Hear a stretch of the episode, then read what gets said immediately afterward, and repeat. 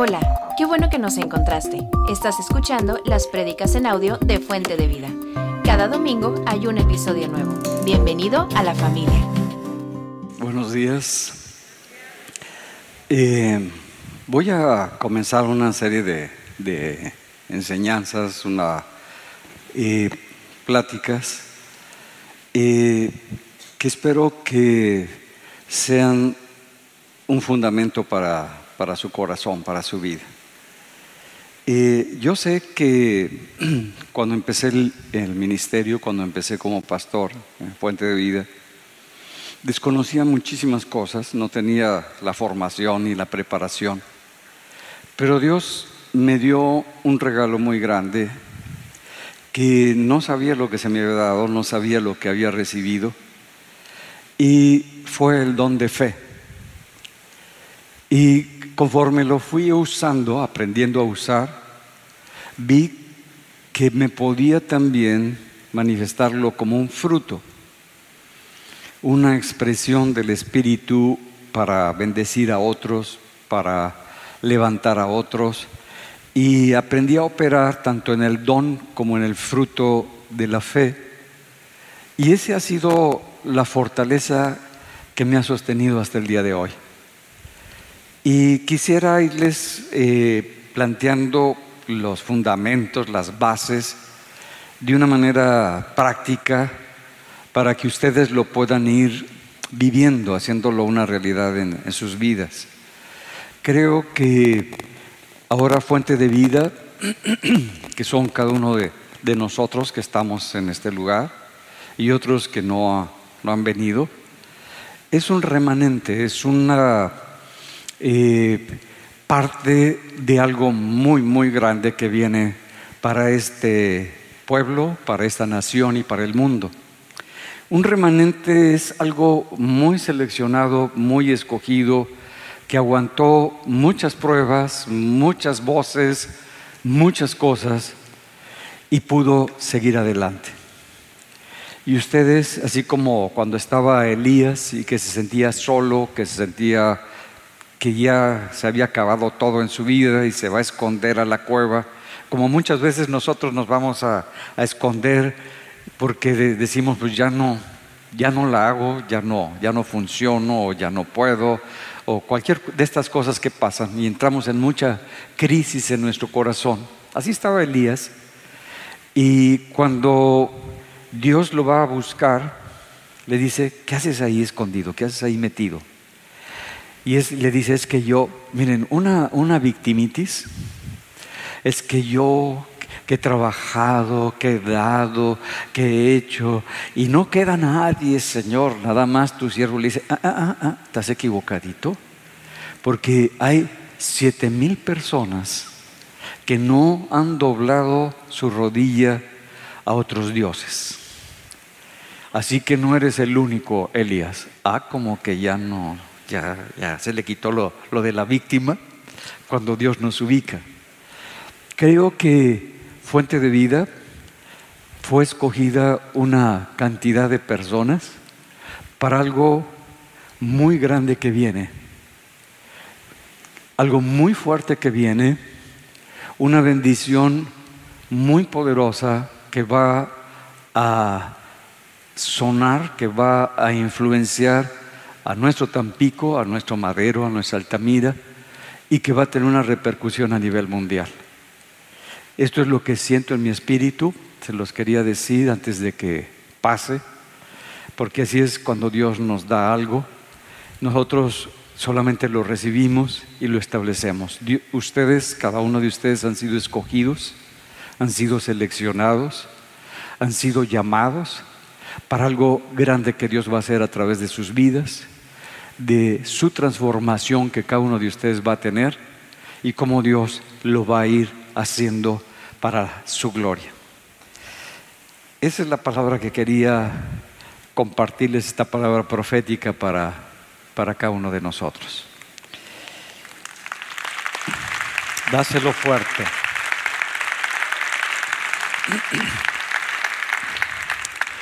He titulado el tema de la plática del día de hoy, Crea el ambiente para operar en fe. Es algo que tú puedes crear. El ambiente. La operación en fe requiere de un ambiente para que pueda manifestarse esa fe. Eh, quería platicarles antes de entrar al tema y estuve platicando con un amigo que aprecio mucho, que quiero, el pastor Roberto Evans. Y me habló en la semana, eh, su esposa eh, fue a que le hiciera una cirugía de, un, de catarata de un ojo y al otro día empezó a sentirse mal, mal, mal. Se fue al hospital y en el hospital se puso grave y empezó con una enfermedad que cada vez iba más mal, más, más, más mal. Y la tuvieron que entubar. Eh, siguió bastante crítica aguda, pensaban que iba a fallecer esa noche. Y me habló para que le explicara un poquito de la enfermedad y después de unos días eh, les dijeron, eh, la, señora tiene un problema serio, tiene una trombocitopenia trombótica púrpura. Eh, esta enfermedad es muy rara, ocurre uno en un millón y está pues queriendo quitarle la vida.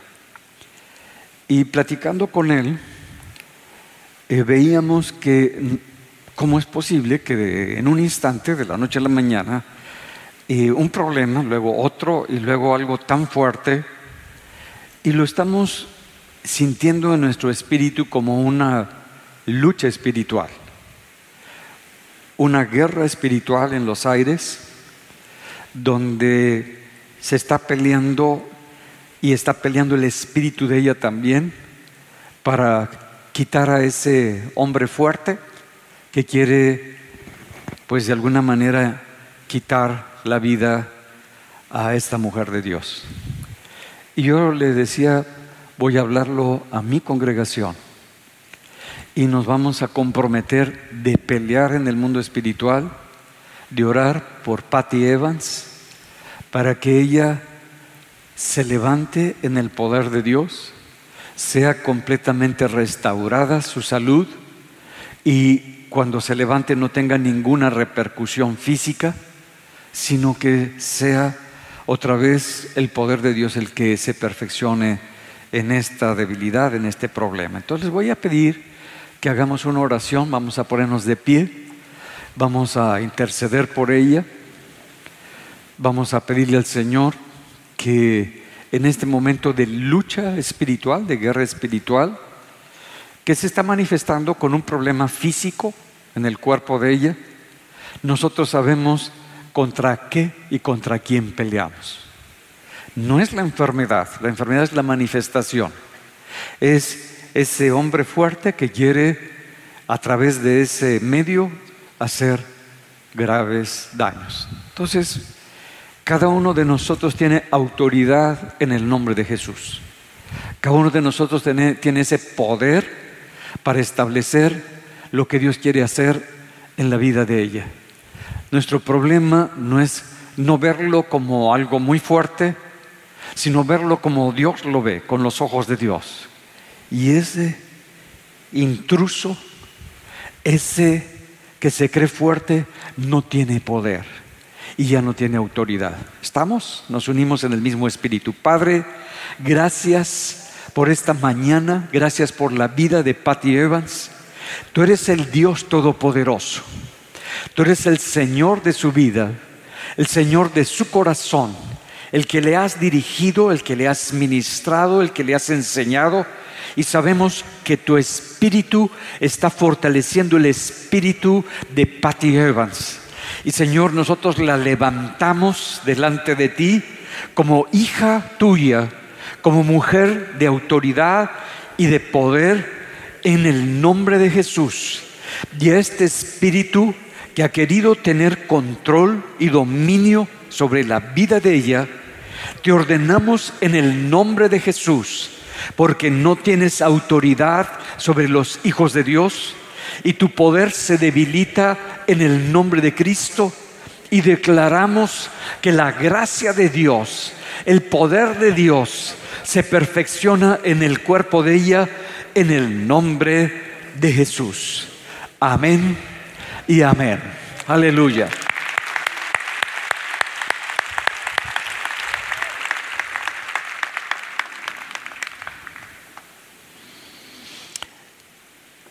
Quiero introducirte cómo, cómo vivir por la fe, cómo vivir en fe. Que cuando lo vivimos, pues se nos hace sencillo, pero cuando pasa problemas, cuando pasamos por dificultades, cuando pasamos por luchas, como que nos salimos de ese ambiente, de ese mover tan especial de Dios. ¿Por qué? Porque los, los problemas se presentan en nuestra vida todo el tiempo. Y son problemas porque no le vemos solución. Es algo inesperado que no, es, que no teníamos planeado. Lo primero que opera para tener un efecto fuerte en nuestra vida es el miedo. El miedo es el arma que utiliza para poder entrar en el corazón de la persona. Ya sea que te dan un diagnóstico los médicos de algo terrible, ya sea que tu familia te da una opinión que es opuesta a lo que tú esperabas, que tu esposo o tu esposa te dice algo que tú no esperabas, que las finanzas que no las habías podido administrar bien de repente están quebradas, tienes un problema serio en, la economía, que los amigos en los que confiabas algo pasó en su corazón, en la relación, y te sientes muy lastimado, que con tus hermanos pasó algo muy difícil y se quebró algo dentro de ti, no lo esperábamos.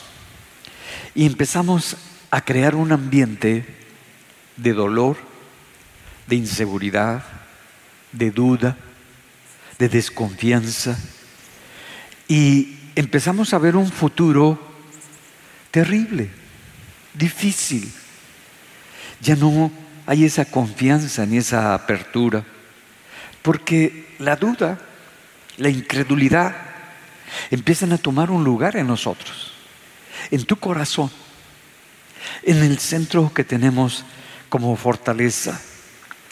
Y establece una realidad, e, ese ambiente, esas ideas, esos pensamientos, productos del miedo, de la duda, de la desconfianza y generan una desesperanza porque ya no esperamos nada de nadie, porque ya no confiamos en las personas y eso entra al alma donde empezamos en un desajuste y como que se quiere establecer en nuestro corazón como una verdad y la única verdad con la que podemos vivir. Pero por otra parte, también sabemos que la fe es algo que Dios nos ha dado. Es un regalo de parte de Dios. No es algo que nosotros generamos o que algo que nosotros producimos, es algo que Dios nos da. Y tiene esa confianza de que nuestra fe no está en las cosas de Dios, no está en los milagros de Dios, sino en el Dios en quien nosotros creemos. Nuestra fe está en Dios. Nuestra seguridad y esto que nos envuelve, lo tenemos claro, es en Dios en quien nosotros creemos. ¿Y cuál es el propósito para el cual se te dio esa fe? para que caminaras a un lado con Dios, para que no te separaras de esa presencia tan hermosa y tan maravillosa que es nuestro Dios. Para eso se nos dio la fe, para que pudiéramos valorar como lo más grandioso, lo más hermoso, a esa presencia que cambia todo nuestro ser. Entonces sabemos que, la fe no se trata de un sentimiento. Es que ahora siento fe. es que ahora siento. No, no es un sentimiento. La fe no viene de nuestro cerebro y de nuestras emociones. Porque si fuera producto de las emociones y luego con ideas construimos un sentimiento, entonces decimos es que ahora sí siento que la cosa se está resolviendo eso. No, no viene por ahí. La fe es una algo que sale del corazón, de nuestro espíritu. Es algo espiritual. No es producto de mi cabeza que yo pueda generar o, construir, es algo que se me ha dado. Entonces, en sí, ¿qué nos dice la palabra acerca de lo que es la fe? Mira, hay un pasaje muy claro que la define en Hebreos 11, en el verso 1. Y se lo voy a leer en la traducción Dios habla hoy. Y dice, tener fe es tener la plena seguridad de recibir lo que se espera, es la primera parte. Tener la plena, la completa seguridad de que voy a recibir lo que espero. Fíjense qué tremendo está.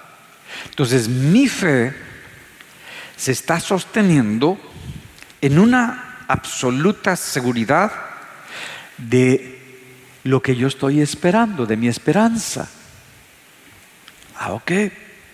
Es estar convencidos de la realidad de cosas que no vemos. Entonces es tener una convicción, estoy convencido de que esa es la realidad. No la veo, no la siento, no la oigo, pero estoy convencido en mi espíritu, no por lo que veo y siento, porque no es por ahí, sino de que si Dios lo dice, así es. Entonces me está diciendo, nuestros antepasados, el verso 2, fueron aprobados porque tuvieron fe. Ah, entonces me está enseñando que mi fe se está sosteniendo en lo que tú esperas. ¿Y qué es lo que va a atacar el enemigo? Para que no pueda operar la fe. Porque no puede atacar a la fe misma. Porque esto te lo dio Dios. Pero sí puede empezar a atacar tu esperanza. Lo que tú esperas. Y a poner ideas para que ya no esperes. Entonces, ¿qué puedo esperar? ¿Qué puedo esperar? Si es algo espiritual, mi esperanza no debe estar en mis deseos, en mis sueños, en mis anhelos, sino que mi esperanza debe estar sostenida por lo que me dice la palabra de Dios, por las promesas que están escritas en la Biblia, por esa verdad, esa palabra profética que te dieron, esa palabra rema que llegó a tu corazón, a tu espíritu, esa verdad que entró a ti, dice, eso es lo que empieza a producir dentro de nosotros una transformación. Ah, entonces el enemigo es astuto, él va a buscar esas promesas que se derrumben. Esa palabra profética que ya no sea para, que sientas que ya no es para ti. Esa verdad que te cayó en un momento que sientas que ya no es tuya. Y que te conviertas en una víctima de todas las circunstancias, de todas las adversidades, de todos los ataques. Porque mis amadas, mis amados, todos en esta vida tenemos ataques hasta que nos muramos. ¿Quiénes ya se dieron cuenta de esa realidad? Todos. Somos atacados por una, por otra cosa, por una situación, por otra situación, porque vivimos en un mundo difícil donde no han arreglado muchas cosas la gente que está a nuestro alrededor y, incluso nosotros, y sin darnos cuenta o sin querer, golpeamos, pegamos, donde la persona tiene su debilidad. Entonces el enemigo busca cómo quitarte, sacarte esa promesa de tu corazón, esa palabra profética que te había sellado, cómo te la roba, cómo te la quita. Esa declaración tan fuerte en tu vida, bueno, que ya no esperes, que cambies tu visión, que veas otras cosas que no son producto de la palabra de Dios. Y a veces nosotros, no sé si te ha pasado, queremos que todas las cosas funcionen como el café instantáneo. Y cuando se tardan con ese café que hay que preparar, que hay que ponerle espumita y todas esas cosas, ya estamos ahí. Ah, ¿Por qué se tardan aquí en la cafetería tanto? Si es un simple café, ¿cómo es posible? Y estamos en esa lucha. Y así queremos las promesas de Dios. Señor, dámelo. Yo sé que eres fiel, pero ahorita, Señor. Y Dios no hace las cosas así.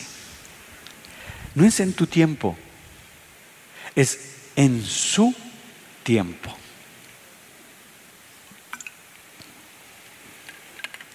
No es cuando tú lo quieres, sino cuando Él considera que debe de bajar. Y como la situación está difícil, el problema financiero, familiar, matrimonial, de relaciones, de pérdidas, de lo que sea, es muy difícil, tú ya lo quieres. Y mira lo que dice Proverbios 13:12, para que nos ubiquemos en ese contexto. La esperanza que se demora es tormento de qué? De corazón. Híjole. Y traemos el corazón quebrado, atormentado, porque pues no vemos para cuánto. No vemos cómo se va a resolver. No vemos y entonces empezamos a entrar en una lucha, pero en el corazón. Ah, entonces tenemos que aprender qué nos dice Dios. Pasan días, pasan meses, han pasado en algunos años y decimos, Señor, ¿qué está pasando? Yo creo que tú eres poderoso, pero ¿qué es lo que está ocurriendo? Esta enfermedad, este problema, esta situación tan difícil, esta separación, esta crisis, este explote de, de las cosas de la relación, ¿Por qué se presentó? No le veo solución. No veo por dónde va a salir la respuesta. Y empieza, si te das cuenta, a derrumbarse tu no fe, tu esperanza. Ya no ves futuro, ya no ves presente, ya no ves esa bendición que antes te movía ya no está. Porque el enemigo sabe que si te golpea en tu esperanza, ya tu fe no puede aplicar y te va a destruir. Hay un verso que conocemos todo y nos dice en Hebreos 11:6, nadie puede agradar a Dios. Mira es muy claro Dios. Nadie puede agradar a Dios si no tiene fe. Cualquiera que se acerque a Dios debe de creer que Dios es, que Dios existe y que premia a los que lo buscan, que te va a dar una bendición que te va a suplir porque tú lo sigues buscando a Él. Es muy claro. Ah, entonces, no existe posibilidad alguna de que te acerques, pero dudando con Dios. Que ores, pero está presente la duda. Que solicites algo de parte de Dios, pero tu corazón no está confiando en Él. No. Si te vas a acercar a Dios, hay una condición, que creas que Dios es suficiente, que creas que Dios es Dios poderoso sobre todas las cosas y sobre todas las situaciones. Es lo que me está diciendo, que yo lo crea con todo mi ser. Ah, entonces, y que si me voy a acercar a Él, que crea que voy a tener la respuesta de parte de mi Dios. Que no dude, que no permita que eso entre a, a mi mente.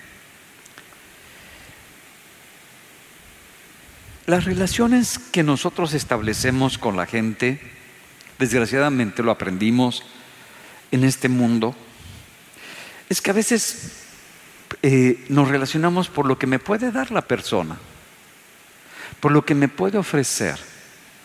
Hasta incluso hay matrimonios que se casan porque pues tiene una solvencia o tiene una apariencia o una belleza o algo tiene que pues a mí me, voy a ver beneficiado. Y decimos, no, pues este es la chica guapérrima, o es el chico brillante, apoderado, lo que tú quieras, o esa persona me conviene porque pues tiene esto, es reconocido acá, y, eso como que me interesa, me interesa eso que tiene, y, y así ya me siento como que porque yo no lo tengo, y entonces pues ya lo voy a tener. Entonces estoy esperando en lo que el otro me va a dar y, son relaciones convenencieras.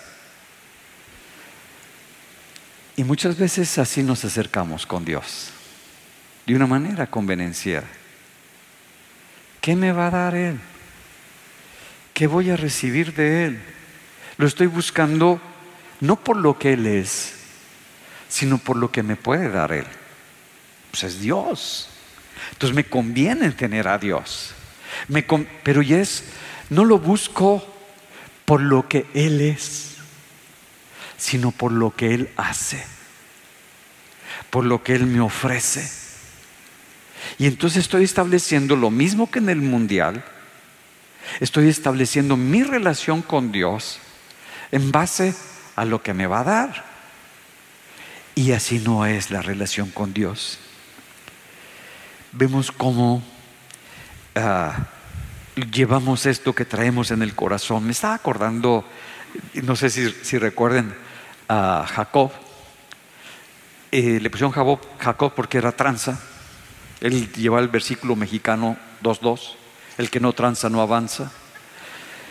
Y sale de su casa porque pues, le robó, le robó la, eh, la oración que hacía el padre sobre la primogenitura del hijo engañó a su padre y sale huyendo porque su hermano le dice, te voy a matar.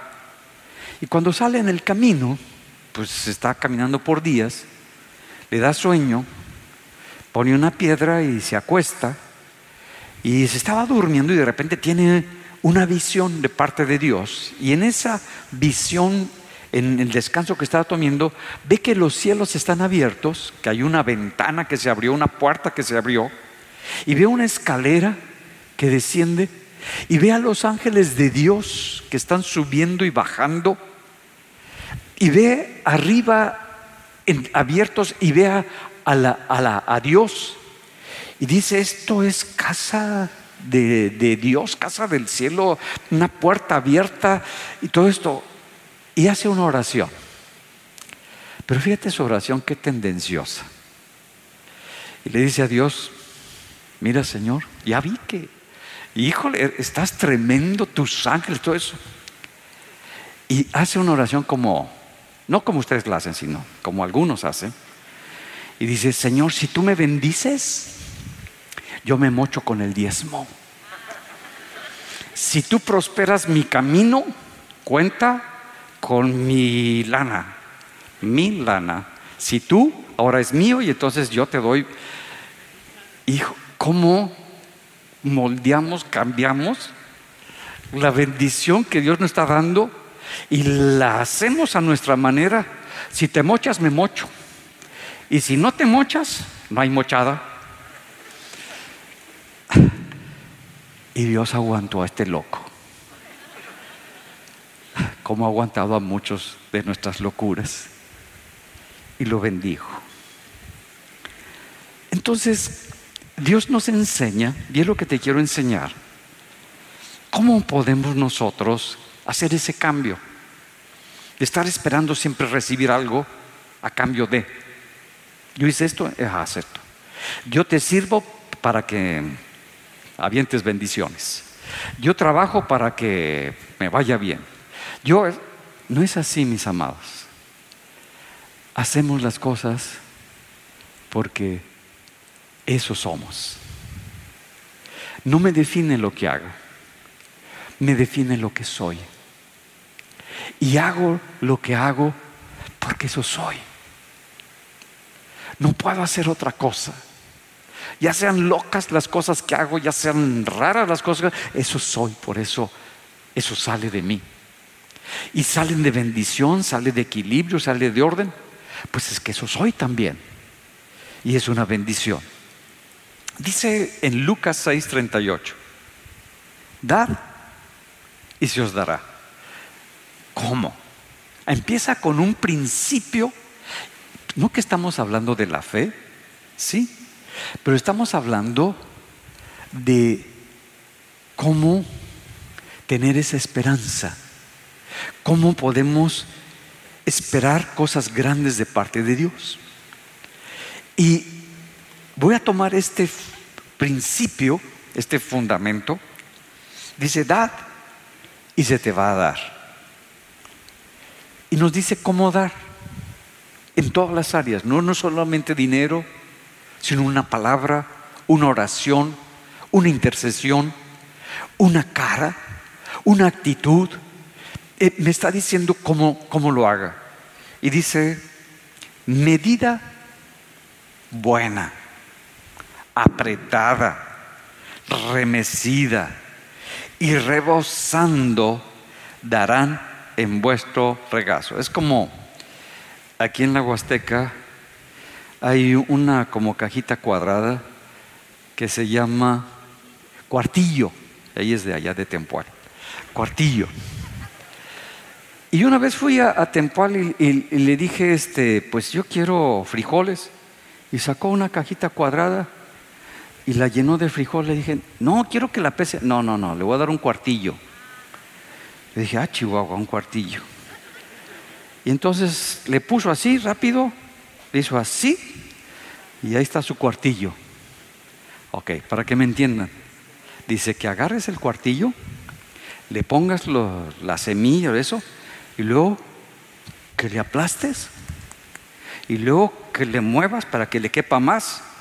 Y ya le moviste, que le aplastes, que le muevas, y que lo vuelvas a llenar. Y ya cuando esté lleno que no le hagas así, sino que agarres y que rebose así, que se salga, que así des.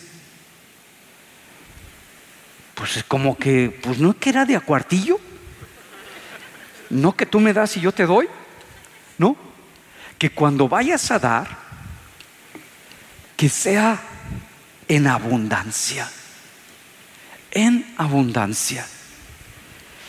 Ah, y te dice, porque, porque con la, misma medida con que medís, te van a medir.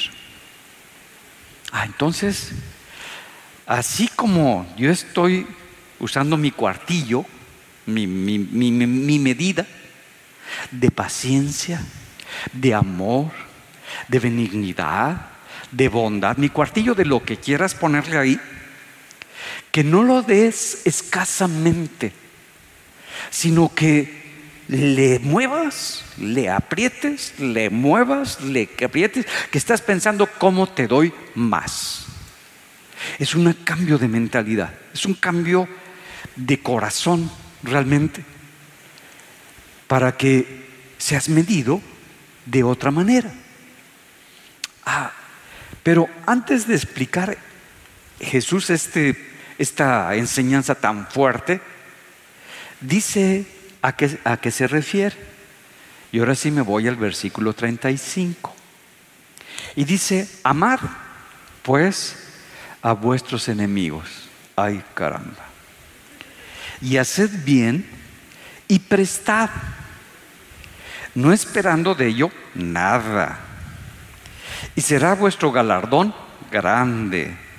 Y seréis hijos del Altísimo, porque Él es benigno para con los ingratos y malos. Sed pues misericordioso, como también vuestro Padre es misericordioso. Mire el versículo 37. No juzguéis y no seréis juzgados. No condenéis y no seréis condenados. Perdonad y seréis perdonados. ¿Qué me está mostrando? Me está expresando cómo debe de moverse mi corazón con el amor de Dios. ¿Y cómo voy a poder expresar este ambiente para que yo pueda esperar cosas que solamente vienen del reino de Dios. Y me está diciendo el secreto de cómo voy a usar esa medida que requiere antes para que yo pueda dar con libertad en esa abundancia. Primero, que sea misericordioso. Ah, como lo es mi padre. Me pone esa comparación, no como mi vecina, no como mi pastor, no como la persona con la que me congrego, sino que sea misericordioso como mi Padre lo es.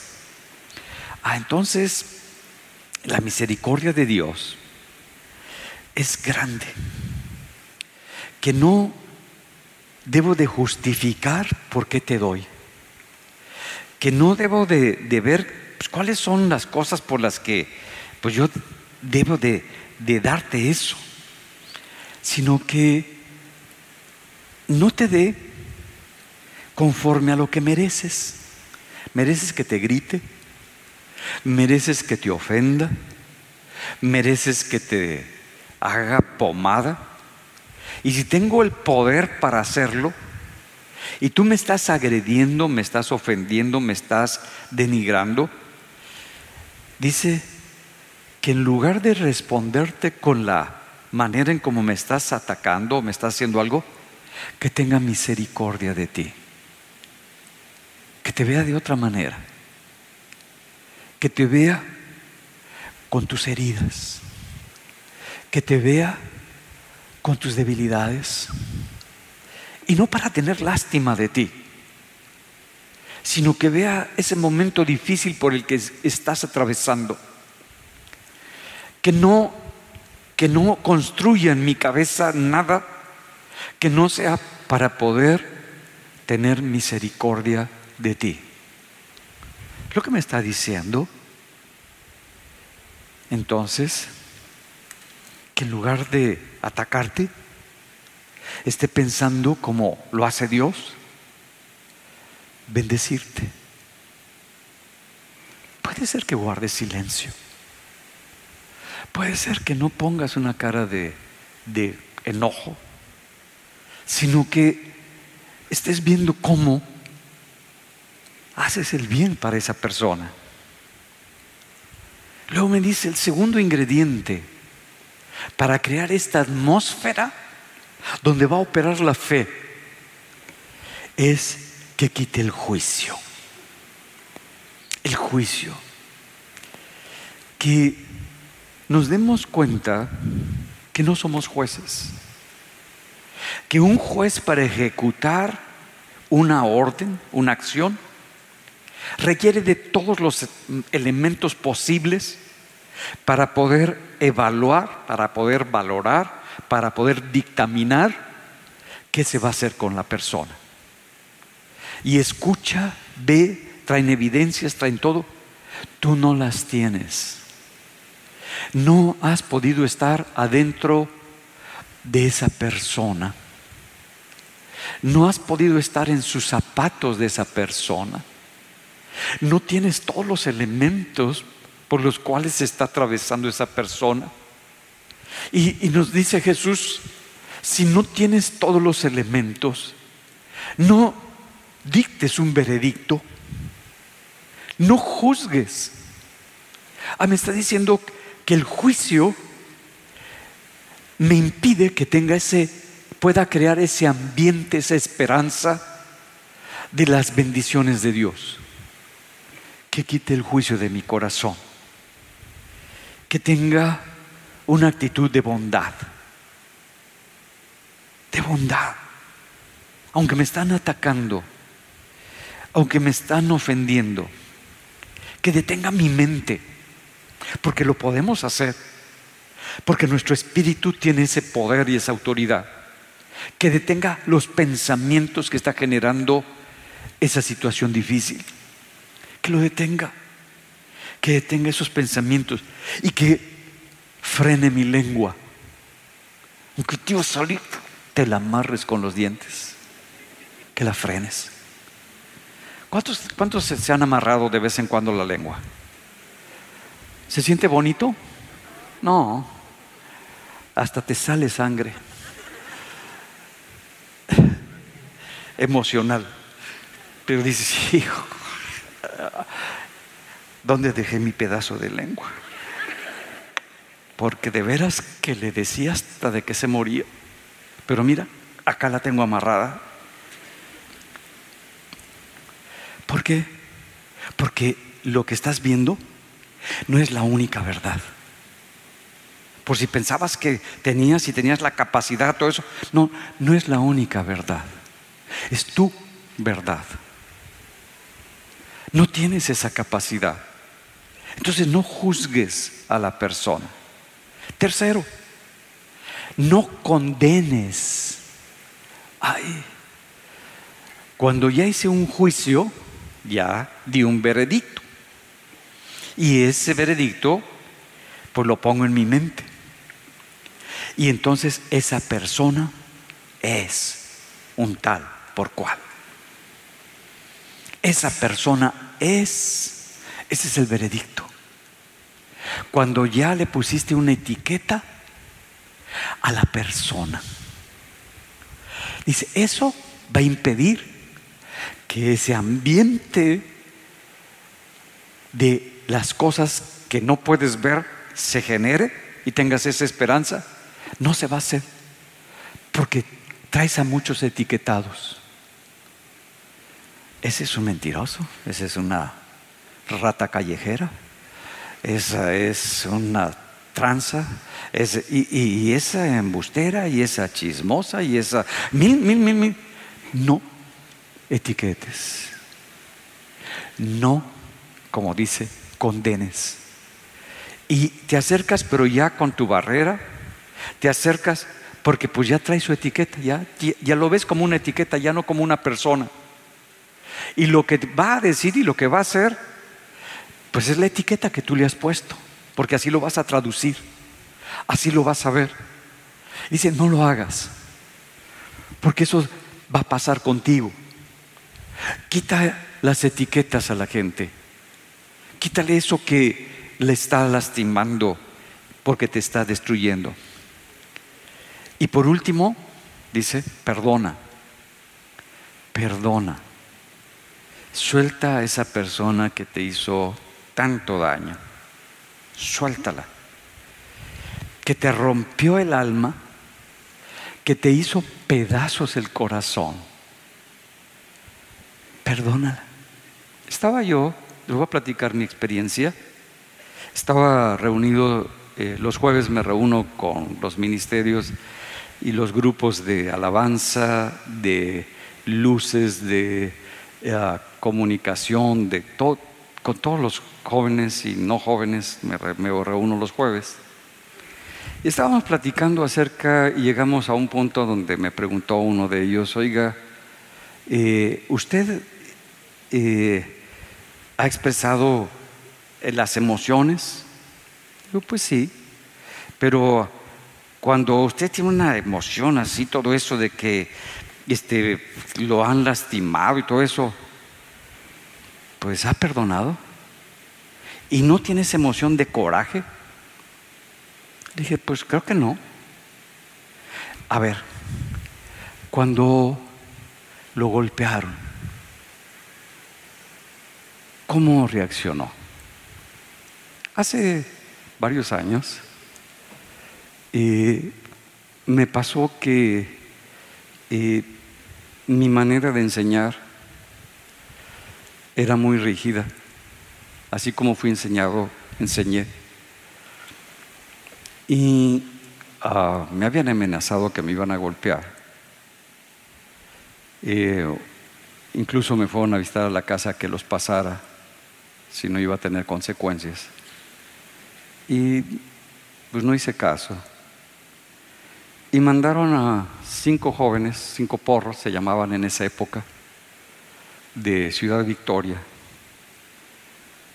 porque una persona era la hermana de uno de los principales de la universidad y mandó para que me golpeara. Y cuando eh, salgo de la casa con mis hijas, Itzel tenía año y medio, todavía no sabía hablar bien. Loreli tenía tres años y medio, una cosa así. Íbamos en el coche, se paró una camioneta adelante de mí, luego otra atrás, para que no me moviera. Se bajaron con sus metralletas, se bajaron con sus pistolas. Y cuando vi toda la escena, cómo rodearon el, el carrito, dije, ay, no quiero que me maten delante de mis hijas. Agarré lo más rápido que pude, me salí del coche y empezó la golpiza.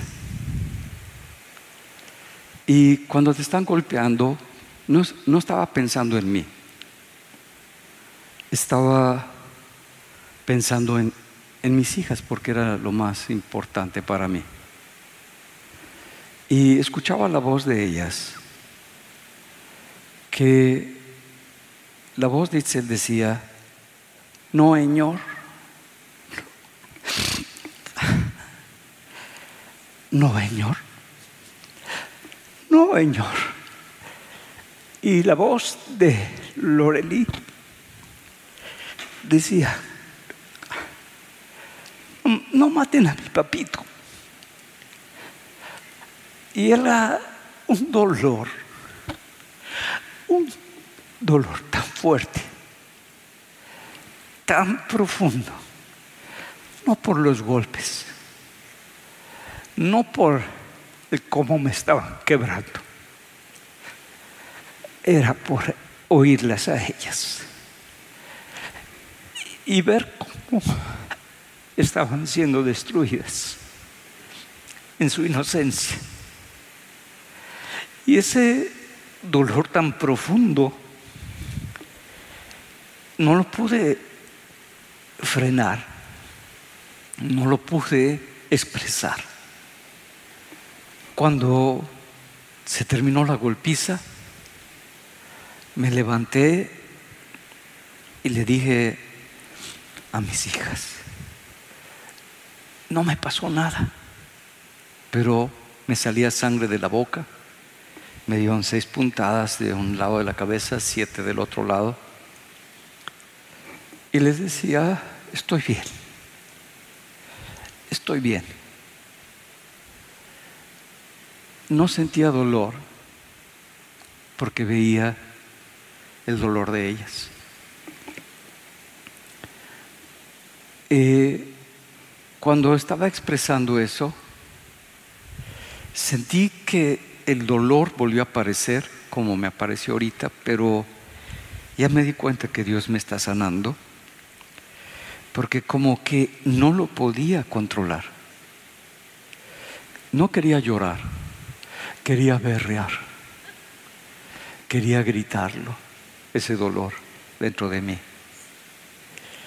Y me fui frenando con los jóvenes para poder seguir la plática. Lo fui queriendo ah, detener, esa esa expresión que estaba saliendo de mí. Y lo logré. Pero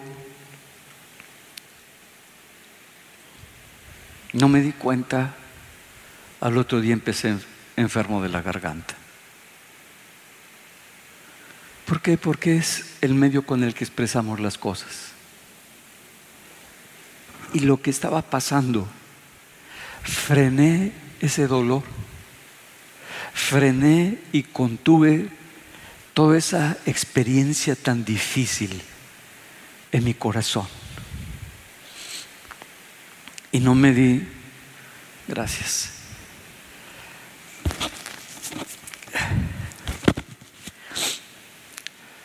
No me di la libertad de expresar mis sentimientos, no emociones, sentimientos. Y se alteró mi cuerpo. Empecé mal de la garganta, me empezó a doler la garganta, no le hice caso. Y cada vez más mal, cada vez con más ardor. Luego el moco ya verde. Y dije, creo que ya me enfermé. Le hablé a mi neumólogo. Dice, pues si acabas de salir de una, ya no le expliqué cómo me metí a la otra. Y pues me mandó un antibiótico que todavía ando sonso del efecto tan, tan fuerte que tiene el antibiótico. Pero ¿qué les quiero decir? Estoy aprendiendo y me di cuenta que yo necesito ser yo. Que no aparentar que todo lo tengo arreglado, ni que todo lo tengo resuelto. Que puedo sentir igual que ustedes. Que puedo sufrir y llorar igual que ustedes. Que hay cosas que me rebasan y que me quiebran, que me rompen el alma y que las necesito expresar, no aparentar que tengo el control, porque eso me enferma, me destruye, que soy libre para perdonar, que los pude perdonar a estos jóvenes y a quien mandó a estos jóvenes y toda esa cadena los pude perdonar porque me pude vengar. Vino en esa época el que era el que manejaba la policía judicial, su hija fue mi alumna, era una buena alumna. Me dijo, doctor, ya sabemos quiénes son estos jóvenes. Nada más quiero que esté de acuerdo conmigo, los voy a mandar matar. Y le dije, no, porque entonces yo soy el asesino. No. Luego uno de los porros principales de la UAS me mandó llamar. Doctor, tenemos las fotos de todos los muchachos. ¿Nos hace favor de identificarlos? ¿Para qué? Para ponerle una golpiza peor de la que le dieron. Y no se metan con nosotros. Dije, no, porque entonces me vuelvo porro. No, ya los perdoné. Todavía no era pastor ni nada. Perdonar duele. Duele. Se quiebra el alma en pedacitos. Se quiebra todo lo que nosotros somos.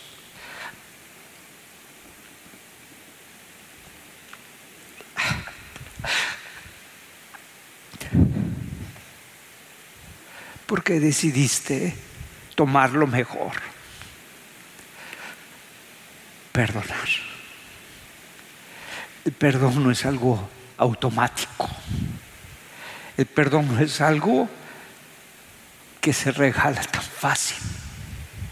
A Jesús le costó su vida perdonarte a ti, darte la libertad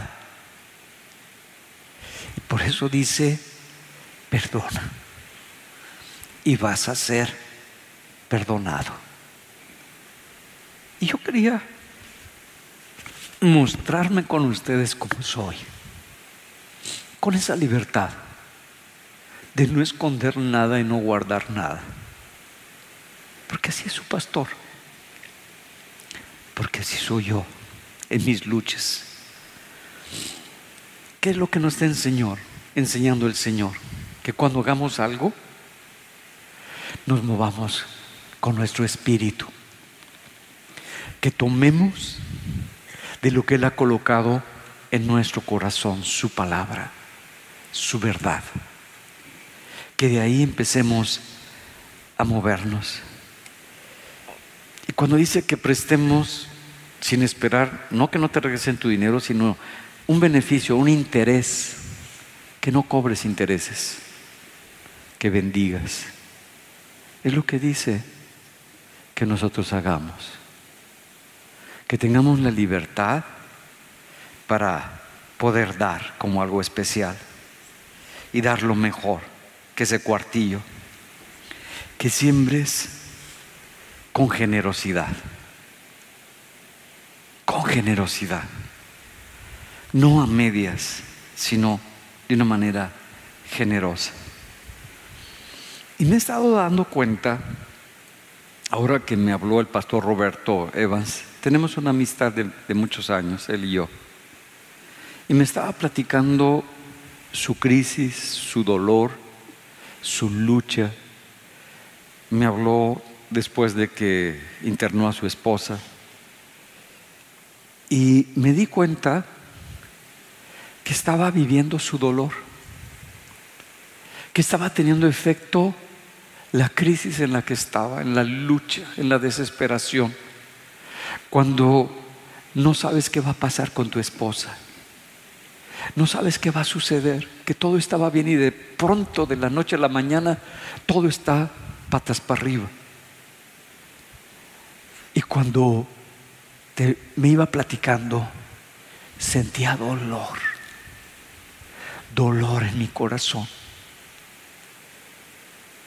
Ya tenía cuidado con las palabras que le decía, porque es mi amigo, porque me duele lo que le duele porque sufro con lo que está sufriendo. Y me di cuenta que para que pueda darse esta esperanza, yo tengo que aprender a abrir mi corazón. Que no se puede hacer con la cabeza, con las emociones, sino con mi espíritu. Y Dios hace la obra. ¿Cómo puedo crear, crear un ambiente para que la fe que Dios te ha dado, para que las promesas que Dios te ha dado, para que la palabra profética que te han declarado se haga una realidad? Bueno, necesitas crear ese ambiente con estos pasos que vimos, quitando todas estas cosas en nuestro corazón y entonces empezamos a crear un ambiente donde la palabra se va a hacer realidad. Esa palabra, cuando te llega al corazón de algo que Dios te dio, esa palabra rema, esa palabra que se hace una convicción, una realidad, se va a cumplir. Pues necesitas crear el ambiente. Yo les he platicado a los jugadores de básquetbol, por poner ejemplo del básquetbol, les dicen, miren, y son profesionales, les dicen, miren, vamos a, a jugar y vamos a ganar. Pero necesitan practicar. No hemos llegado, faltan tres días. Necesitan practicar. Ahorita ya no van a practicar en la cancha, van a practicar en su mente y se van a imaginar los tiros libres, porque esos son muy buenos. Se van a imaginar el tiro libre, que están ahí en la cancha que ya conocen. Y se van a imaginar desde qué punto van a partir y van a estar viendo el aro y van a lanzar la bola y estén practicando cómo lanzan la bola y luego cuando ya la lanzan crean que va a entrar.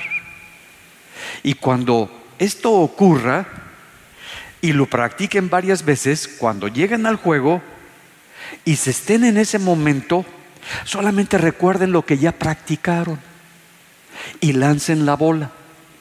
Y bueno, y es lo que hacen. Ellos empiezan a jugar y cuando van a, lanzar, están en un ambiente, todo eso, se olvidan y recuerdan lo que crearon en su mente, lanzan la bola y ganan el partido. ¿Qué quiero decirte con esto? Que quieres crear el ambiente, imagínatelo. Imagínate las cosas, imagínate cómo va a resultar lo que necesitas.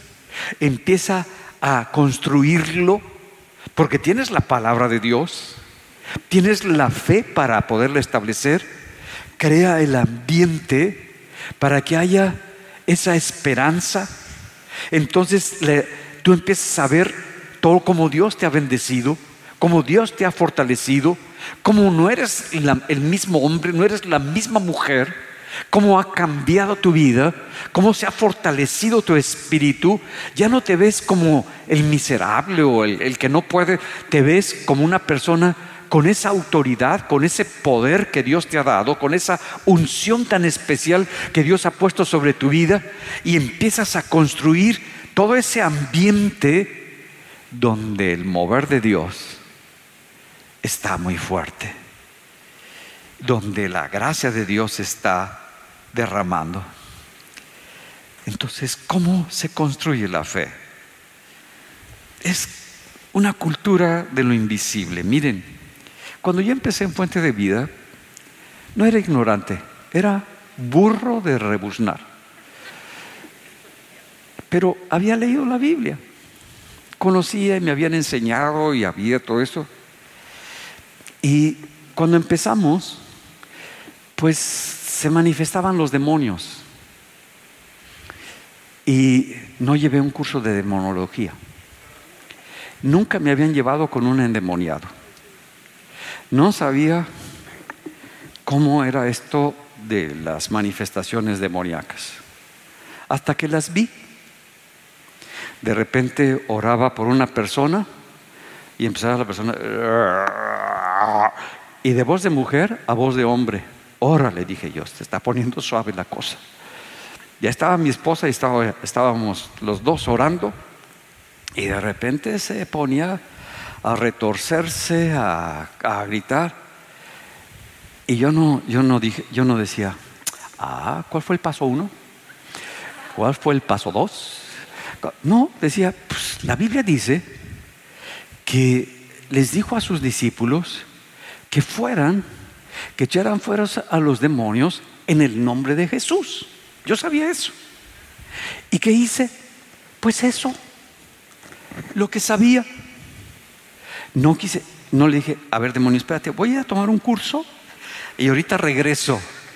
No, dije, si dice la Biblia, yo creo lo que dice. Y entonces al demonio, yo, yo tomaba la autoridad que Jesús me ha dado, decía, demonio, ¿Estás loco? ¿Tú te sales? ¿Tú te vas del cuerpo de esta persona? Y en el nombre de Jesús, tú te vas. Y tú te sales con una seguridad, con una convicción. Ahí no es tiempo para que dudes. ¿Te quieres salir, demonio? Mira, te animo, te animo que te salgas. No, no es para, para hablar con los demonios, ni es para animar a los demonios, es para sacar a ese demonio que te ha estado atormentando.